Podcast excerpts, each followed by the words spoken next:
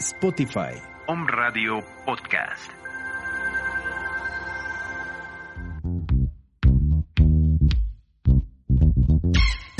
Te invitamos a ver temas de actualidad con una chispa psicológica, lo que callamos los psicólogos.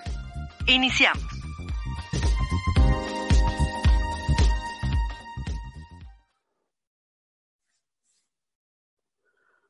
Hola, hola, buenas tardes. Buenas tardes y bienvenidos a una, a una emisión más de este su programa de confianza, lo que callamos los psicólogos, a través de un radio. Este, estamos de nuevo con ustedes dándole continuidad a uno de los temas que, bueno, se ha, he abordado en otras plataformas a través de, de este nuestro Centro de Atención y Desarrollo Humano, el CAD, que, eh, bueno, trabajamos algún tema la semana pasada, un pequeño conversatorio a través de nuestras redes sociales, en el cual hablábamos sobre este, este tema de lo que es eh, integrar a las exparejas, ¿no? A las relaciones que terminan, a los ex, básicamente a las ex parejas, eh, inclusive desde el noviazgo hasta eh, relaciones un tanto más, eh, pues digamos, con más seriedad, con más estatus, como el matrimonio, ¿no? ¿Por qué este tema y por qué retomarlo? ¿no? De alguna forma ese día eh, comp compartíamos con nuestro auditorio, afortunadamente tuvimos un buen número de personas conectadas que esperemos que al igual hoy estén conectándose. Eh, llegué a la conclusión de que básicamente este tema, eh, hablar de las eh, terminaciones o de, de, los términos en las relaciones de pareja, rupturas amorosas y demás, son temas que por un lado competen al ámbito psicoterapéutico, evidentemente, hablo desde mi experiencia terapéutica.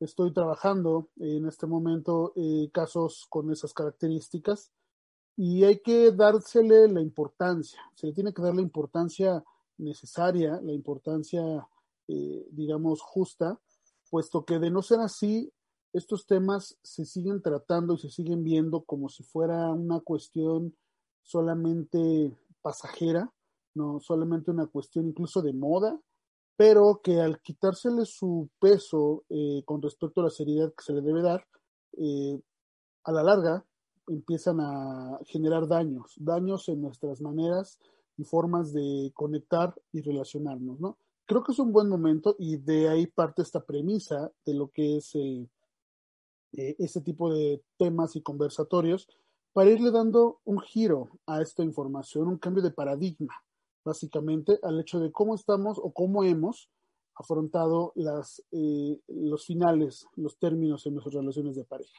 ¿no? Eh, ¿Qué pasa en un inicio de una relación de pareja? Básicamente, y las personas que seguramente eh, me hacen el favor de escucharme, no me dejarán mentir que cuando una relación se inicia, se le pone todo el empeño, ¿no? Uno hace lo que está en sus manos, hace lo que está en sus posibilidades para que las cosas salgan bien, salgan como uno espera y que todo eso vaya, obviamente, eh, en pos a que la relación se consolide, se fortalezca, es decir, se dé, ¿no? Anthony Bolinches, un psicoterapeuta barcelonés, eh, menciona en su libro eh, Amor al segundo intento que el mérito real de las cuestiones de pareja, de, la, de, las relaciones de pareja, no se da en la cuestión de cuando se logra, sino cómo se mantiene, ¿no? Porque de lograrse se puede lograr de varias formas, ¿no? Eh, pero para mantenerse, básicamente, eso ya requiere de otras habilidades, ¿no? Y en ese sentido, cuando las relaciones se terminan, pasa todo lo contrario. Las relaciones cuando están en su fase final, en su fase, digamos, decadente, ahí la cuestión está básicamente en dos ideas. Se lucha, y esta palabra es muy importante, ¿no? Se lucha para mantenerse o se deja morir como tal, ¿no? Se deja pues que las cosas pasen como tengan que pasar, cosa que no sucede al principio de la relación. Esto lo dice un viejo, un viejo proverbio eh, chino, me parece, un proverbio oriental que dice, si cuidáramos eh, el final de la misma forma en cómo cuidamos el principio, eh, las cosas serían diferentes en nuestras relaciones, ¿no? en nuestra vida. El tema básicamente, y yo escuchaba una canción, una canción de eh, Aznar, Pedro Aznar, me parece es el nombre del autor, Es una canción que en lo particular me agrada mucho y la utilizo mucho en el trabajo tanatológico. Es una de las primeras y más contundentes canciones tanatológicas que yo he escuchado en mi vida. La canción se llama Amar y dejar partir. De ahí surge esta idea de ponerle al programa ese nombre, Amar y dejar partir.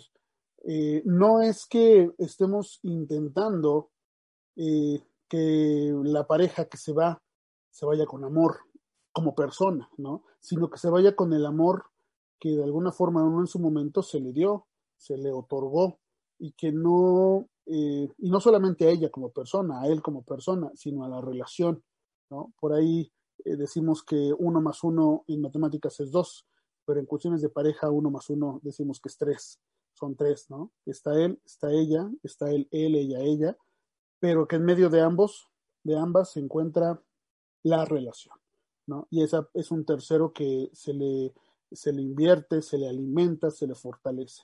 ¿Qué pasa cuando las relaciones entonces terminan? ¿no? Ese, ese él, la relación, eh, cursa solita, ¿no? Y es por eso que evidentemente las secuelas que se crean a, eh, a raíz de una ruptura de pareja tienden a ser muy profundas y muy eh, eh malas eh, si es que no se atienden, si no se ven, si no se trabajan de una forma adecuada. ¿no? Eh, hay un costo, un costo de pareja, un costo social, un costo que estamos pagando cuando las personas salen de relaciones eh, lastimadas, salen de relaciones eh, con alguna carga de, digamos, bueno, viviendo violencia, pero salen con resentimiento, salen enojados y enojadas, ¿no? Y este tipo de sensaciones son las que se llevan o nos llevamos a la siguiente relación, ¿no? cuántas personas en terapia hemos encontrado en lo particular. puedo dividir mi, mi, quehacer terapéutico en eh, un 50%, un 60% de temas de tanatológicos, de muerte, de cuestiones existenciales, si lo podemos ver así, pero un 40% en cuestiones de las secuelas que dejan una mala, eh, digamos, un mal cierre en las relaciones de pareja, ¿no? Y entonces eso me llevó a analizar esta cuestión, ¿qué pasa con las exparejas? ¿Qué pasa con esas situaciones que de alguna forma también lo hemos echado al saco de lo que es la, la cultura pop, por así decirlo? ¿No? Hemos vuelto, lo hemos vuelto culto, lo hemos incluso hecho apología del fin de las relaciones y básicamente se crea una vertiente muy, muy importante. Hay una red social que estuve pues, explorando eh, porque es nueva y porque ofrece eh, digamos, herramientas eh, diversas para, depende cómo se utilicen para cuestiones tanto didácticas como de entretenimiento, no todo es aprender, también es este divertirse. Y esta, esta bueno, conocen la plataforma, se llama TikTok, y en esta plataforma se estuve analizando algunas tendencias y muchas de ellas se basan en el hecho de el ego, ¿no? En la cuestión de ponerte, cuando una persona tenía una relación, ponerte en una una posición, una postura de superioridad, de falta de un eh, reconocimiento de las sensaciones y emociones, ¿no? Son, solamente nos basamos en el hecho de decir estoy bien eh, y yo no lloro y yo no sufro y yo no ruego y yo no este, me humillo, ¿no? Sin embargo, la otra persona sí debe de hacerlo, sí debe de considerar todo eso si es que quiere eventualmente un regreso. Eso, desde ese punto de vista, podría ser incluso inocuo, ¿no? Divertido, podríamos tomarlo como una especie de cuestión hasta eh, de idiosincrasia y folclórica de, nuestro, de nuestra cultura. Pero como dijo, a la larga, invisibilizar lo que sucede nos va a traer una cuota de, problemas eh, a resolver, ¿no? Que cuando ya estamos en la terapia, de, perdón, de la relación de pareja, entonces es ahí cuando se paga un alto costo, ¿no? Eh, no todo es borrón y cuenta nueva, no todo es un clavo saca otro clavo, no todo es echarle ganas y mañana saldrá el sol, es un tanto más complejo que eso, ¿no? Y en esa complejidad existe algo que es a lo que va este tema, existe el crecimiento. Ante esa, eh, digamos, eh, cuestión tan, tan, tan, compleja y tan escabrosa de, vivir, encontramos realmente áreas de oportunidad para, pues, para crecer, ¿no? Eh, como dije anteriormente, hay un ego muy, muy grande en, en esto de, de que las personas crean que son los primeros y al ser los primeros son importantes o al ser los primeros son los que tienen derecho sobre otra persona, aunque ésta ya esté con otra pareja, ¿no? Eh, pensamos que todo lo que hace la expareja lo hace para lastimarnos o para presumirnos o para intentar mandarnos un mensaje, que si bien puede ser así eventualmente, también es, una, es posicionarnos como, como unidireccionales en el hecho de no considerar que la gente tiene derecho a estar con quien quiere estar, ir a donde quiere ir, ¿no? Porque las relaciones de pareja deberían de partir de esa libertad, ¿no? De esa de ese principio de libertad hacia otra persona como ser humano. Pero cuando perdemos esta idea y crecemos con la, con, la premisa de que algo es mío porque luché por él, por ella, recuerden que dije, la palabra luchar está, está implícita muy fuerte en estas relaciones de pareja, porque yo luché, porque yo invertí, porque yo peleé por ti, entonces me perteneces. Y desde esa idea de la pertenencia eh, puedo eh, ocasionar daños eh, o puedo, este, pues básicamente violentar, ¿no? No solamente de la cuestión física, hablamos de todos los tipos de violencia que podría, que pueden haber en ese, en ese momento, ¿no? Eh, desde mi experiencia terapéutica, esa es una de las cuestiones que se trabajan mucho, muy, muy, grande, ¿no? Hacer lo que, lo que realmente corresponde en el momento es difícil. Entonces, eh, en la vez anterior, cuando hablábamos de, del programa pasado, eh, no enfatizamos mucho la idea, lo quiero hacer a la continuación, en la premisa o en el hecho de que las personas no, eh, digamos, no nos enseñan a quedarnos con las lecciones ¿no? de vida. Básicamente, eh, la idea sería, lo tuviste, lo viviste y se terminó, se fue, agradecelo, este, disfrútalo, diviértete y deja que las cosas se vayan, ¿no? A eso me refiero con amar y dejar partir.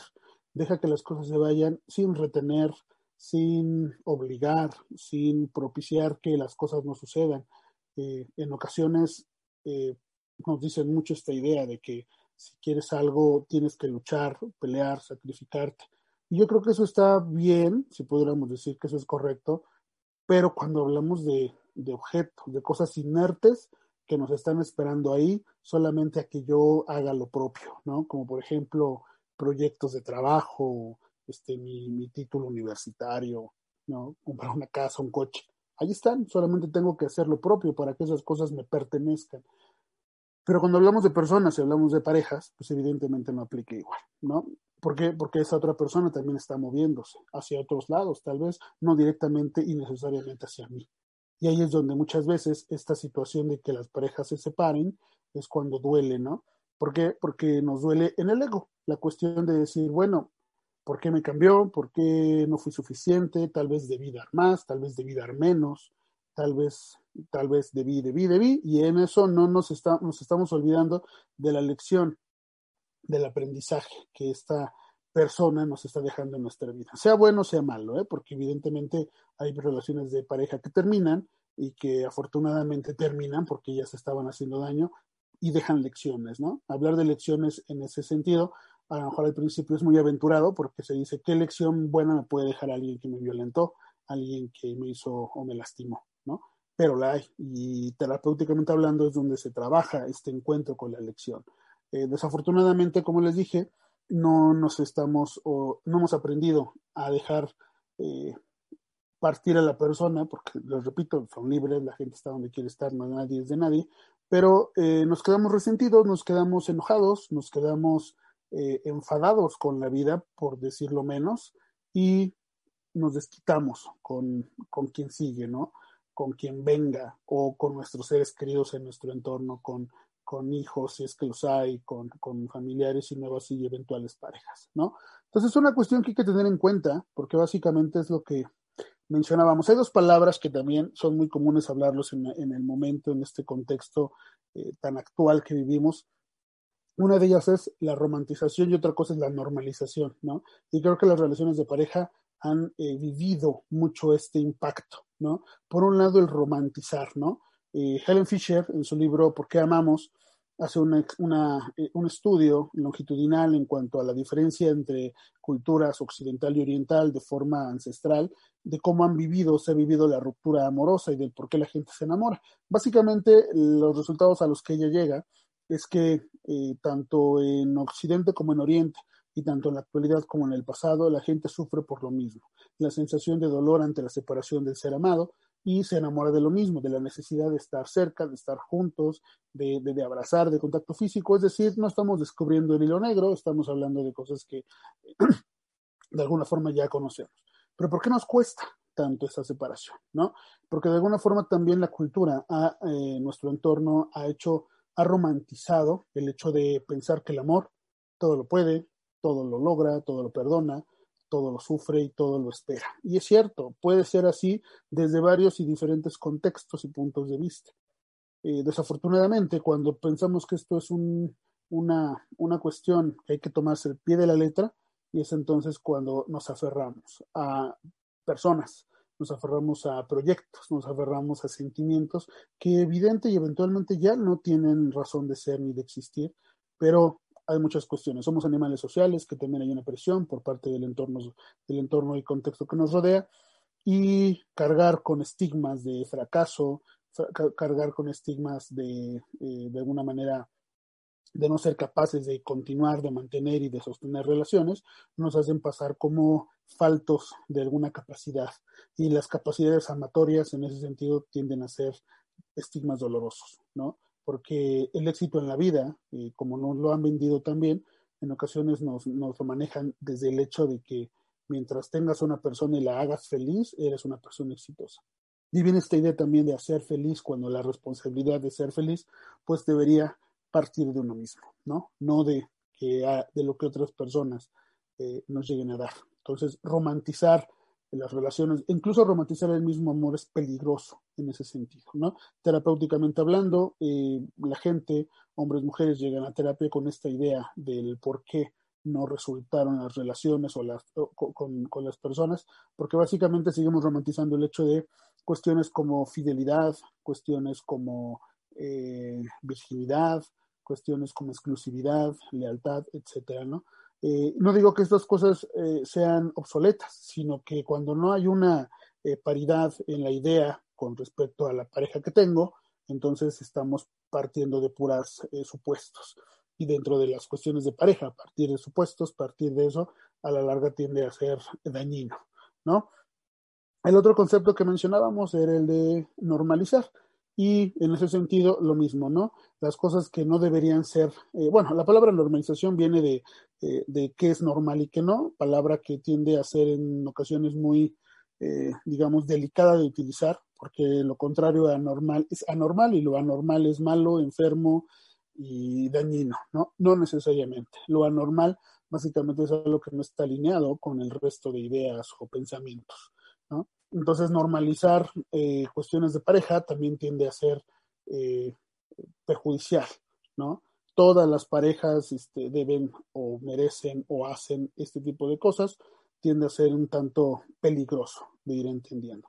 Entonces, ¿qué es lo que se propone desde estas características, no?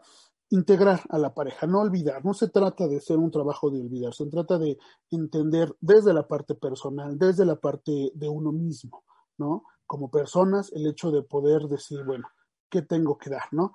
Eh, ¿Qué tengo que aportar? Y cuando esto se termina, cuando esto vence, entonces, eh, eh, con todo el dolor que esto implique, porque el dolor es inherente, el dolor, no nos estamos peleando con el dolor, el dolor ahí va a estar, el sufrimiento es lo que eventualmente tiende a ser, este, puede ser cuestionado desde las cuestiones psicoterapéuticas.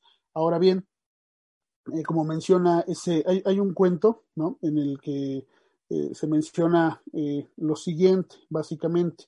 un hombre se acercó a un sabio y le dijo, me han dicho que tú eres sabio, dime, ¿en qué consiste el secreto de la sabiduría? El sabio contestó, soy sabio porque cuando como, como, cuando duermo, duermo, cuando hablo contigo, hablo contigo. Pero eso también se le puede hacer, yo lo puedo hacer y no por eso soy sabio, replicó el hombre. Yo no lo veo así, contestó el sabio, pues cuando duermes estás pensando en diez mil problemas que tuviste durante el día, o podrías tener cuanto, y los podrás tener cuando te levantes. Cuando comes estás pensando en lo que vas a hacer luego y qué comerás y el día siguiente, Y cuando hablas conmigo, estás pensando en lo que me vas a preguntar y yo te voy a responder cuando yo termine. Tú no eres un sabio porque nunca estás aquí, siempre estás en otra parte. ¿A qué se refiere este, este, pequeña, este pequeño cuento, por así decirlo? Que básicamente se nos olvida que cuando lo que corresponde lo evitamos, estamos alargando el dolor, el sufrimiento, ¿no? ¿Qué es lo que corresponde cuando termina una relación? Lo que corresponde es llorar, lo que corresponde es que duela, lo que corresponde es, eh, digamos, integrar lo bonito, entender lo malo, ¿no? Reconstruirnos como personas.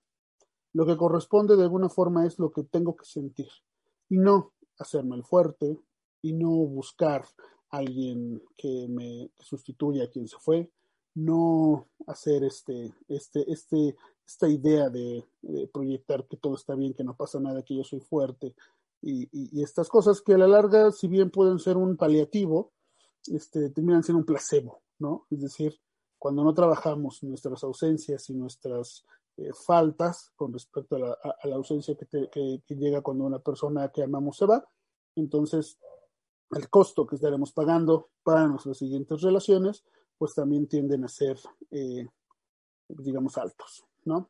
Les agradezco mucho este, esta, pequeña, eh, esta pequeña atención que tuvieron ante este programa. Reiteramos nuestros contactos para estar con ustedes. El CAD, el Centro de Atención y Desarrollo Humano. Nos encontramos en Avenida 5 de Mayo, Boulevard 5 de Mayo, frente al Centro Escolar Reño Ceres de Chapultepec, ahí en calle Chiapas. Eh, nuestros números, eh, bueno, nuestros sitios están en Instagram, en Facebook, nos pueden encontrar como CAD, Centro de Atención y Desarrollo Humano. Eh, mi número en lo particular, si me quieren, si quieren este, acercarse a un servidor, es el 2221 35 41 63. Este, también en mis redes sociales de Pueblo Tanatólogo, este, terapia tanatológica en Facebook y bueno, estamos eh, gustosos de atender, de trabajar de forma presencial con las medidas este, sanitarias eh, necesarias para la protección de ambos sectores y, bueno, también de manera virtual nos encontramos, ¿no? Este, creo que todo es digno de ser trabajado en terapia, ¿no? Eh, no por una otra, otra cosa, sino por el hecho de trabajarlo para una mejora que tenga que ver con la situación y problema que estamos viviendo. Y no se trata en cuestión de la pareja, que termina, la relación que termina, olvidar, sino integrarlo. Eh, y cuando hablamos de amar y dejar partir es amar lo que se nos da, ¿no? lo que tuvimos, lo bueno que, que fue el sentimiento y dejar partir a la persona y que nos deje partir, porque si no dejamos que se vaya nada, estamos también evitando que lleguen cosas nuevas a nuestra vida. Les agradezco mucho el valor de su atención. Estamos en las redes y en contacto y que tengan un bonito un bonito inicio de semana. Cuídense mucho y muchas gracias. Hasta la próxima.